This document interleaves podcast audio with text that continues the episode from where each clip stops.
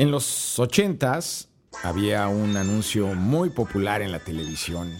En la televisión abierta, esa que ya casi no tiene público hoy. Esa televisión anunciaba a las estaquitas de Nissan, que eran camionetas cuya vocación es de carga. De hecho, siguen existiendo esas camionetas. Son camionetas de eso, de carga, que rondan pues, los 200 o 300 mil pesos y que son muy útiles pues para refaccionarias o para panaderos. Panaderos como los que aquí en México ahora están produciendo una camioneta muy parecida a la estaquitas, pero eléctrica. Estos panaderos son conocidos por todos. ¿De quién se trata? Esto es Vamos por Partes. Aquí explicamos las cosas poco a poco, por partes. Yo soy Jonathan Ruiz. Bienvenidos.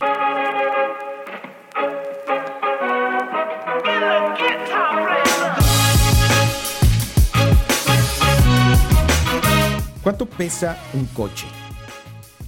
Un Jetta se aproxima a un peso de tonelada y media, unos 1500 kilos. Ese es el peso que puede cargar una camioneta marca Vexstar. Esta camioneta muy pronto saldrá al mercado. La marca casi nadie la conoce, pero es indiscutiblemente su empresa madre la que conoce todo el mundo. Su empresa madre es Grupo Bimbo, la compañía global dirigida por Daniel Servitje, que acumula experiencia diseñando, fabricando y ya vendiendo camiones eléctricos identificados como Vexstar. Pero esta empresa acaba de subir un escalón para entrar de lleno al negocio del transporte.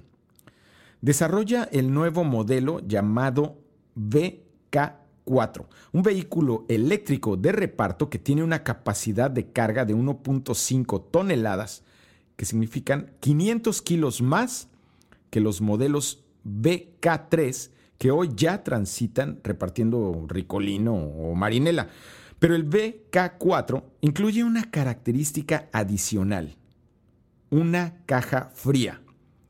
Sucede que el nuevo modelo no tiene el propósito de cargar pan solamente. Atención con esto. Fue desarrollado a petición de clientes potenciales de la compañía que buscan específicamente transporte eléctrico para productos refrigerados. Atención, repito. Clientes solicitan camiones refrigerados a este corporativo tradicionalmente panadero que justamente cumplió este mes 75 años de vida. Vexstar les ofrecerá a sus clientes dos versiones con diferente autonomía. Antes de esta circunstancia, el conglomerado se preparaba para integrar al mercado ya 4.000 camiones en menos de 5 años. ¿Contra quién compite Bimbo con camionetas que empiezan en precios de 300 mil pesos?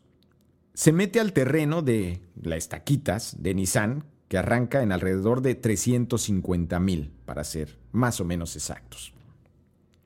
El presidente de la compañía automotriz de origen japonés, Makoto Uchida, luce en este momento al menos enfocado en el rejuvenecimiento de modelos como Rogue y Pathfinder, pero poco comunicativo en lo concerniente a planes de vehículos eléctricos. Curiosamente, gente de Renault, socia de Nissan, ya se acercó a Vexstar de Bimbo para analizar negocios conjuntos. ¿Cuál es la razón para Vexstar de Bimbo de entrar al negocio? Una puede estar en la poca oferta de productos, de estos productos que ellos quieren vender. Ante la ola mundial de premios, subsidios, pero también castigos gubernamentales que empujan el mercado de vehículos eléctricos, las grandes compañías automotrices luchan por llegar al pasajero individual, pero ponen menos énfasis en vehículos de transporte de productos, aunque algunos ya empiezan a reaccionar. Para competir con Tesla, por ejemplo, Ford vende en estos días sus primeros Mustang E, muchos de los cuales serán producidos, por cierto, en Cuautitlán, en el Estado de México. Pero ahora la misma empresa ya difunde videos de pruebas hechas a su camioneta icónica F-150, pero eléctrica. con la cualidad de que puede arrastrar vagones, o al menos eso muestran en videos de YouTube que ustedes pueden revisar, vagones de tren llenos de otras camionetas. Ante la cara de rudos trabajadores que incrédulos, pues observan de cerca la acción. La Agencia de Información de Energía de los Estados Unidos, la EIA, destacó los incentivos que pagan gobiernos de Europa y Asia, pues son subsidios para ustedes, para el tipo de gente que como ustedes manejan en esos países, pero esta funge como una razón que sostiene el creciente mercado internacional de vehículos eléctricos. Abro aquí comillas. Las ventas de automóviles eléctricos superaron 2.1 millones a nivel mundial en 2019, superando a 2018, que ya es un año récord, para aumentar el stock a 7.2 millones de automóviles eléctricos. Esto dijo la EIA de los Estados Unidos. Durante la pandemia, la venta de estos productos será menos impactada que la de aquellos de combustión interna, los convencionales que tenemos la mayoría de las personas. Esto lo expuso también en su estudio anual Global EV Outlook 2020, la misma institución, la EIA. Esta agencia gubernamental también señaló la caída en el costo de baterías y la evidencia de éxito en proyectos de transporte masivo en ciudades de China pero incluso latinoamericanas, ¿eh? como Santiago, Chile. Esto como una razón del ascenso en la demanda global. En esa ciudad, me refiero a Santiago, un proyecto de la italiana Enel demostró ahorros de 75% en costos de energía eléctrica para autobuses con respecto al costo que significa pagar diésel. Otro de la francesa Engie fue todavía más eficiente de acuerdo con un estudio encabezado por Sebastián Galarza líder del Centro de Transporte y Energía del Centro Mario Molina en el país sudamericano. Vextar, de Bimbo, es el buñuelo que esta empresa mete al chocolate del negocio de transporte. Ojo, ¿eh? porque Peugeot, la francesa, en un inicio vendía molinos de café.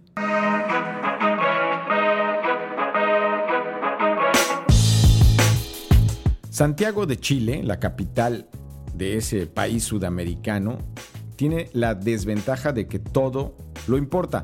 No tienen allá producción de hidrocarburos, no tienen tampoco producción de vehículos y por tanto esta desventaja se convierte en su ventaja a la hora de cambiar eh, su consumo. Es por eso que Santiago de Chile y Chile en su conjunto, todo el país, va más adelante que México, que Brasil o que Argentina en el consumo de transporte público eléctrico, pero no solo de eso, sino sistemas de generación de energía a partir del hidrógeno, que es parte de la descarbonización que persiguen las naciones más avanzadas y que segurito ¿eh? nos va a caer aquí en México. Yo soy Jonathan Ruiz, esto es Vamos por Partes, un podcast que pretende explicar pues, los nudos en los negocios para ponerlos planitos para todos. Este podcast lo hago en conjunto con el señor Andrés Reina. Este podcast pueden ustedes consultarlo tanto en Spotify como en Apple. Yo soy Jonathan Ruiz y me pueden localizar en redes sociales como Ruiz Torre. Si les gusta el podcast, suscríbanse. Hasta pronto.